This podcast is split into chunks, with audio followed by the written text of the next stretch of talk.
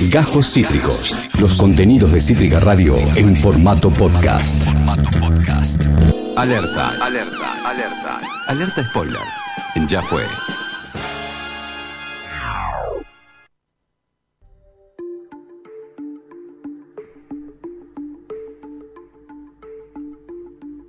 Me pone recontenta. ¿Esta es la cortina de You? Me gusta mucho esta serie. Mira qué linda. Sí, es como que y uno no tiene, viste, no tiene como una cortina específica, no tiene una introducción, viste, es como que empieza, tiene como un principio cada capítulo, viste, que es como el, el desarrollo de lo que va a ser el capítulo, y de repente te lo cortan con la pantalla que dice You, y sigue Ah. el capítulo, ¿entendés? Ah. No es que tiene ahí como una super intro, tipo Game of Thrones, ¿entendés? Claro, que es la- larguísima. O vikingos. No, Sí, nada no, que no ver. es así. No, No es tipo. así. Ah. pum, no. Ta. Nada que ver, claro. Bueno, les voy a hablar de esta serie. Esta serie tiene tres temporadas, como bien acabamos de decir. El viernes pasado, o sea, el Sí. día 15 de octubre, se estrenó la tercera temporada, ya hay confirmada una cuarta. Se estrena una temporada por año. Sí. Hasta ahora, estas tres temporadas fueron una por año. Pandemia y todo, digamos. Exactamente. La verdad es que a mí me encanta la serie, la recomiendo, la tienen que ver, pero es muy difícil hacer una alerta spoiler sin spoileárselas. No es tipo una temporada que yo te puedo contar el argumento. Para poder llegar a la tercera te tengo que recontra spoilear la, todo. Spoileame todo. Así que se los voy a spoilear si no, si están... Lo más solapadamente posible, igual. Sí, es difícil, solapado. Igual lo interesante acá es ver el recorrido de los personajes, no tanto la trama, porque la trama medio que se sabe. Claro. Como que no es que yo, si te la spoileo, te cagué la serie, ¿entendés? claro, claro, claro. Es como que medio que se sabe. Claro. La ves venir. No es Game of Thrones donde en cualquier capítulo puede morir el protagonista Sí. que de este momento de la serie, Exacto. ¿entendés? Yo, eh, igual sí ca- se cagan muriendo muchísimos Por lo que protagonistas. me contaste, sí. Pero eh, lo interesante es el desarrollo y es sobre todo cómo eh, los personajes. Es muy interesante cómo Es por está- ahí. Sí, es muy interesante eso. ¿De qué se trata? Se trata de un eh, pibe que es muy conocido, este actor, porque de hecho es el actor de, eh, de Gossip Girls.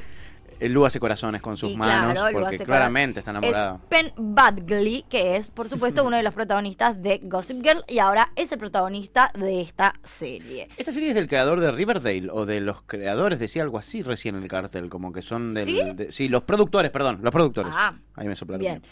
Bueno, mira, no tenía ese dato, pero me encantó. Sé que hay muchos fans de Riverdale, por eso lo tiro. Aquí, una. ¿A vos también? ¡Ah, bueno! No spoileé nunca Riverdale. No, no spoileaste nunca Wow, Riverdale. amo Riverdale. Es que son muchas temporadas. Claro. Y tiene Esa la- como- la es esa. son como seis temporadas de 20 capítulos cada No. temporada, de una hora. Tipo, alerta spoiler de una hora y es media. como bastante. Es una serie casi imposible de spoilear, además, porque tiene como tantas betas que es muy compleja. Bueno. Entonces, ¿de qué se trata esta serie? Esta serie gira en torno justamente a este actor, a este protagonista, a este personaje, Joe Goldberg, que es un Judío él. que es un psicópata. Es claramente un psicópata. Y esto te medio que te enteras ya en el primer capítulo. Eh, toda la serie está puesta desde su óptica. De hecho, eh, la voz en off es de él todo el tiempo. Y vos, al mismo tiempo que escuchás lo que dice, escuchás sus pensamientos. Es como que la voz en off es la cabeza de él constante. No es solamente el relato de lo que pasa, sino lo que está en su cabeza, ¿no? Incluso capaz que alguien le está diciendo algo y él dice lo que piensa en su cabeza y después su respuesta. Las tres temporadas La cuarta tienen- pared. Exactamente. Las tres temporadas tienen este hilo en común que es que todo está narrado desde la óptica de él y desde la cabeza de él y desde sus pensamientos. Las tres Ah, temporadas. Exactamente, además de sus acciones. En esta primera temporada él es él vive en un departamento soltero, trabaja hace muchos años en una librería donde es una especie de gerente, desde muy chiquito entró en esa librería y el dueño de la librería un poco que lo curtió. ¿No? Te van contando de a poco también el desarrollo de su historia, donde eh, vivió mucha violencia de género cuando era chico, donde su papá eh, golpeaba a su mamá Ah. y, eh, y él terminó en un orfanato y después cuando salió conoció a este, este hombre que trabajaba en esta librería y un poco lo curtió ahí él, gracias a los libros, un poco salió de... de, de- de- esa, de ese círculo Sí, de mierda en el que vivía. Exactamente, y ahora es gerente de esta librería. Ya en el primer capítulo, de hecho, en la primera escena, entra una chica que se llama Guinevere Beck a la librería y él empieza ¿no? a desarrollar esta especie de vínculo y automáticamente te das cuenta que no existe ningún vínculo, sino que él es un obsesivo y se obsesiona con las mujeres. A un nivel de que te sigue, te revisa las redes sociales, entra a tu casa y encuentra la manera de como, eh, como llegar hacia vos y vincularse con vos a través de saber y conocer minuciosamente las cosas. Su excusa en su cabeza es que él nació para protegerte. Que él, todo lo que hace es para protegerte y que es para cuidarte y que vos sos una pobre víctima y que él es la persona que va a salvarte y sacarte de ese lugar.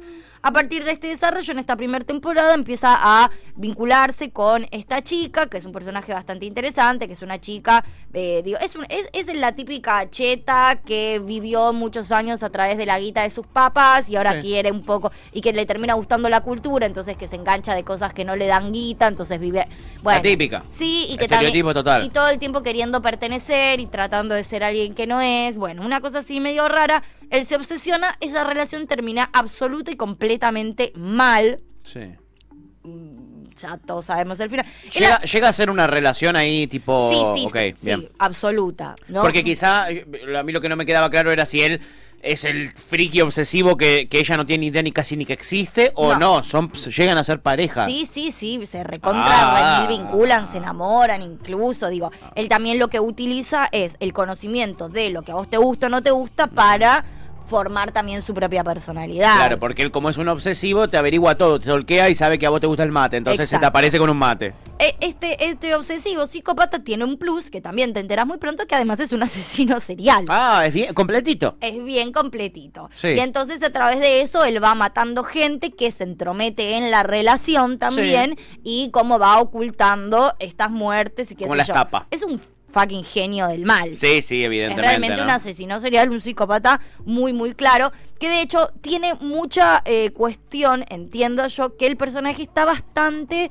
eh, basado, o por lo menos eh, ti- tiene cierto cierta idea con Ted Bundy, Con Ted Bundy. ¿no? Como, como el galán, de hecho Sí. físicamente también es Es bastante muy parecido. Te iba a decir, es igual a Ted Bundy. y eh. tiene como esta cosa de cómo va matando mujeres Sí. y relaciones y una cosa así, y cómo fue tantos años Y es muy manipulador, con una habilidad muy zarpada para manipular, igual que Ted Muy Bundy. manipulador, exactamente. Y toda esta idea también de vivir en una realidad paralela. Digo, los psicópatas muchas veces de verdad se comen su discurso. Sí, claro, Y realmente están convencidos de que matan para, para incluso hacer el bien o que están purificando o que no les quedó otra, que no había otra O que esa salida. persona es una víctima y la liberó, lo que sea. Sí, esto es igual, tiene que, o sea, es como muy chiquito y tiene más que ver con esta idea de galán o de, de Ted Bundy. No tanto la idea del asesino serial, sí el de siempre salirse con la suya, Claro. de poder matar un montón de mujeres y hasta muchísimos años después que nadie te atrape. Nunca lo agarran. Bueno, a él nunca lo agarran, Claro. exactamente. Esto pasa en la primera temporada, todo termina muy mal con esta persona, pero él de alguna manera logra dar vuelta la tortilla y no y no quedar como el responsable. Ok. Acto seguido, él se va a vivir a otra ciudad, a empezar una especie de nueva vida con incluso un nombre diferente. En el interín, por supuesto, se enamora y se obsesiona de otra persona, Ok. que es Love Queen, que es una actriz recontra conocida que se llama Victoria Pedretti, que empezó hace muy poco tiempo, Sí. pero tiene mucha habilidad, hace medio que siempre de los mismos personajes, pero le salen realmente bien. De hecho, es la protagonista de, como mencionábamos hace un rato, Hill House, Ah. la maldición de Hill House. Sí. Es como que tiene una, o sea, si quieres una actriz que haga de psicópata, Es ella. ideal. Ok, bien. Ideal, le sale realmente muy bien. En esta ella un poco se enamora también, es una, es una eh, cheta, o sea, viene de una familia con muchísima plata, pero ella tiene como mucha crisis con, eh, con su familia, es- tiene un hermano gemelo que tiene muchos problemas de adicción y entonces ellos llevan juntos un- una especie de, de- de- de centro comercial, pero, pero hippie, viste, de esos que venden frutas. Eh, Sí. orgánicas, se hacen jugos orgánicos y además tiene como una especie de mini librería que a él le viene como anillo al dedo porque empieza a trabajar en esa mini librería. Bueno, lo mismo, ¿no? Se enamoran y generan todo una instancia. En determinado momento, y esto es un plot twist que, se les, que les estoy cagando bastante de la serie, pero que es espectacular, de repente aparece una ex de él, que es previa a la primera temporada, ¿Sí? que él pensó que la había matado y no la había matado. What? Y ella aparece para vengarse de novia con el hermano gemelo de su novia, que es Love Queen. Y entonces como que él empieza a perseguir, ¿no? Ese recuerdo y ella totalmente convencida, ah, sos un asesino psicópata, te voy a cagar la vida y te voy a desenmascarar. Y además sé lo que le hiciste a tu exnovia, que vos pasaste desapercibido, pero yo estoy seguro que le hiciste lo mismo que me quisiste hacer a mí y no te salió. La primera temporada es como mucho más clara, ya la segunda se vuelve bastante falopa y la tercera es un delirio, pero logran mantener cierto hilo. Dentro del delirio absoluto de ir matando gente por la vida y que no pase nada, Sí. Se genera una lógica muy interesante que sobre todo tiene que ver con esto, con el amor, la obsesión, lo que uno está dispuesto a hacer por amor, ¿no? Deja como muy expuesto todo lo que es la toxicidad en los vínculos de una manera exagerada, como ser un asesino serial y Ok. un psicópata, ¿no? Pero digo, el argumento va pasando por ahí y es muy interesante porque además están muy bien hechos los personajes. O, sea, él es un gran actor y este, este universo psicópata le queda realmente pintado. Tiene cara de psicópata. Hasta el peinado tiene de psicópata. El- el- la segunda temporada tiene el mejor plot twist del mundo, también se las estoy cagando, pero bueno, I'm so sorry. Se llama alerta Que- spoiler, la eh, se sección. llama alerta spoiler, que es lo, que Love Queen, o sea, su novia, es igual o más psicópata que él y también es una asesina. Me encanta. y es el alma gemela. Me encanta. Ella está convencida de que él es su alma gemela porque es igual a él, pero acá arranca el plot gracioso que es que a él eso lo perturba No le absolutamente. No le gusta. No le gusta un carajo, Lejos claro. de decir, sos mi alma gemela porque sos igual a mí, él, su idea es que él es la persona que es porque vos sos una persona frágil que él necesita salvarte. El hecho de que vos no seas ningún antes. alma frágil, que seas una No asesina. le gusta, no le- se la baja. Exactamente. Es como la China Suárez y los casados. Ex- ah, está soltera o nada. Exacto. Él la quiere matar y cuando la va a matar, ella le dice, estoy embarazada. Y a ¡Se él- repicó! Se repicó. Y a él, él le agarra como toda la, la, la Él todo el tiempo está buscando, o sea, durante todo el tiempo en todas las series está buscando su, su leitmotiv, su motivo de vivir, Sí. que es cuidar a alguien, Claro. salvar a alguien. Eso es lo que él quiere. Él está convencido de que él vino al mundo a salvar personas Sí. y a cuidar personas. Entonces, de repente. Como yo. De repente le agarra la loca de que eh, todo lo que hizo la llevó a este momento que en realidad la verdadera persona y criatura a la que tiene que cuidar es a su hijo. Ahora él va a tener un hijo y en realidad todo cobra sentido en su vida.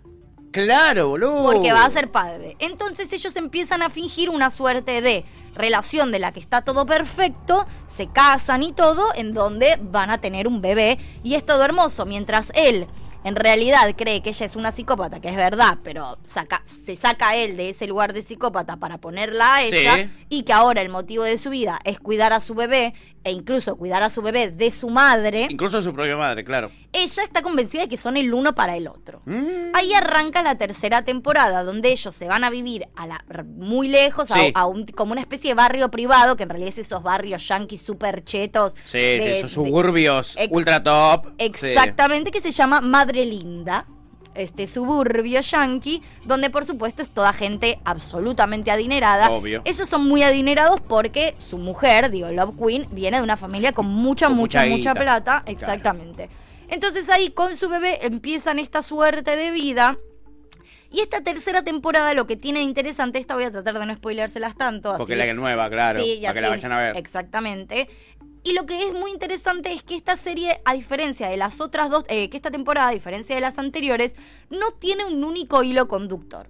Como que las otras era puntualmente enamorar y obsesionados con una mujer. Sí. Y era todo a través de esa mujer. Ahora se abren un montón de aristas y en realidad lo que tiene que ver es el vínculo entre ellos dos. Claro. Pero empieza, se vuelve como una locura de mujeres y de engaños amorosos y de un montón de gente Se involucrada. diversifica, como que salen un montón de ramas así. Muchísimo, ¿viste? Vos decís, me obsesioné con esta, bueno, no, sí, bueno, te obsesionaste con esta, la mato porque te obsesionaste. Ah, bueno, y ahora, y es como todo el tiempo eso, empiezan a matar gente de Es una bizarrea, como decían con Javi los dos. se vuelve, más bizarra. Se vuelve absolutamente bizarra, ya como que no deja de tener un hilo, deja de tener como un motivo específico y el motivo empieza a ser como el vínculo entre ellos, quién es más loco, quién es más psicópata, Sí. cómo mantienen el equilibrio ¿Cómo van a hacer para que eso siga en pie sin que, que se maten uno con el otro? En el medio hay un hijo y ellos dos están convencidos de que quieren lo mejor para su hijo y que tienen que luchar contra lo que son, que empiezan también a aceptar lo que son y si en realidad son un equipo y si son almas gemelas, en un momento hacen terapia de pareja, en un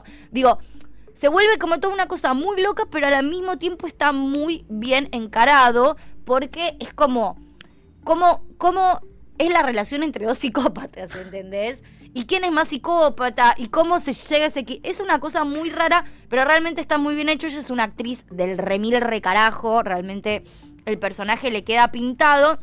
Y es muy interesante esto, como sé que soy una psicópata, cómo vivo en sociedad sabiendo que soy una psicópata, teniendo que criar un hijo, teniendo que ser una esposa perfecta, a la vez teniendo un marido que se obsesiona con mujeres porque yo ya sé cómo es y yo tengo que ir atrás matando a todas las mujeres de las que él se obsesiona. Y al mismo tiempo la disyuntiva de él de no estoy enamorado más de mi mujer hace un montón de tiempo, tengo que quedarme con ella porque tengo que cuidar a mi hijo de ella y me voy obsesionando de mujeres y ella no lo puede saber porque las va matando a medida que yo me voy obsesionando.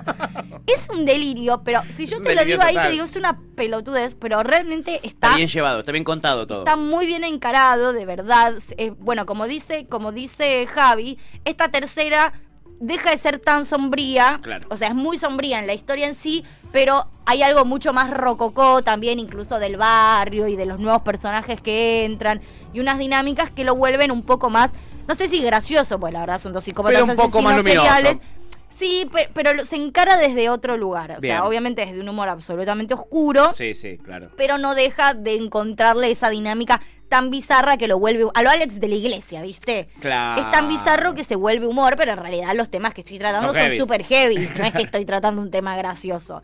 Eh, pero nada, la verdad es que está buena. Todas las temporadas tienen 10 capítulos de 40 minutos aproximadamente. Obviamente los últimos capítulos duran un poquito Siempre, más. siempre pasa de eso. hecho, este eh, dura una hora el último. Pero la verdad es que mm, es muy interesante. Y después también habla un poco, y esto me parece clave, que incluso que se usa mucho y sobre todo los yankees lo tienen mucho, que yo estoy de acuerdo si se trata eh, con conciencia, pero incluso lo hemos visto, por ejemplo, en el Guasón, que es cómo llegás a ser un psicópata, ¿no? Como La construcción del la psicópata. construcción del psicópata, Mm. exactamente, la infancia, ¿no? No es que un día me levanté y soy un psicópata y empiezo a matar Claro, gente, claro. ¿no? Sino es muy interesante cómo él, siendo un asesino serial y un psicópata, todo está, o sea, cómo eh, estás todo el tiempo en la cabeza de él, ¿no? Claro. Y que él no se entiende como un psicópata, sino cómo va construyendo eso y sobre todo eso, su infancia, cómo llegó a ser lo que es y la lucha interna de ser otra persona. ¿No? Claro. Y, de, y- y- y de cómo la sociedad también te... Digo, es- eso me parece súper interesante. eh, me parece que cuando se trata bien es verdad. Digo, nadie nace de un repollo y también... Digo, está demostrado que todas las personas que se han comportado así tienen una infancia y tienen un pasado Particular, que de algún traumático. modo... Los, digo, no todas las personas que tuvieron una infancia traumática se vuelven asesinos claro, seriales. claro, claro. Eso me parece importante destacar. No, claro. Pero hay algo ahí y hay una violencia ahí que mamaron desde muy chicos que, bueno, que, que uno la, la termina naturalizando y Entiendo. entendiendo como parte de la vida. Entonces, desde ese lugar también me parece súper interesante. Muy bueno. La verdad es que la recontra, recontra recomiendo. ¿Cuántas A mí me encantó. Sobre 10, ¿eh?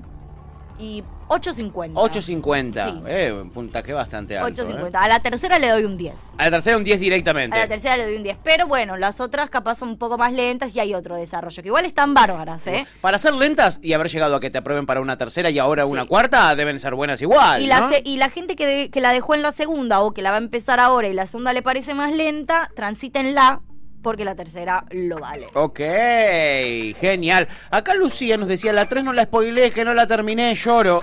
Eh, y Chipi Bueno, decía, la tercera temporada me emboló un poco. Ella la rompe, me costó terminarla, dice No, la Chipi. No. Que no coincide contigo. No. Eh, y Chipi dice también, el pelo de él me molesta. Vieron que yo les destaqué el pelo de él. ¿Por qué tiene ese pelo? El es raro el pelo de él, ¿o no? molesta Hace ruido ese pelo. Sí. Hace ruido. Sí. Parece como un casquete, más que... Más que... Pero es muy Ted Bundy ese pelo, ¿vieron? Es muy Ted Bundy. Creo que tratan de imitarlo. Porque en Estados Unidos, viste, es el estereotipo de este tipo de psicópatas es Ted Bundy. Que también en Netflix hay un documental muy bueno y les recomiendo que lo miren sobre la historia de Ted Bundy.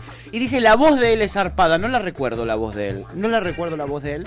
O quizás una voz distinta en You a la que yo lo, le vi hacer en otros lados. Mirá, pero no la tengo sí. muy presente su voz. Sí, no, no, no me. No, no sé si le. como le presté. Particular Sí, no- atención. no, no sé si me resultó lo más destacable. Acabas de escuchar Cajos Cítricos. Encontrá los contenidos de Cítrica Radio en formato podcast en Spotify, YouTube o en nuestra página web.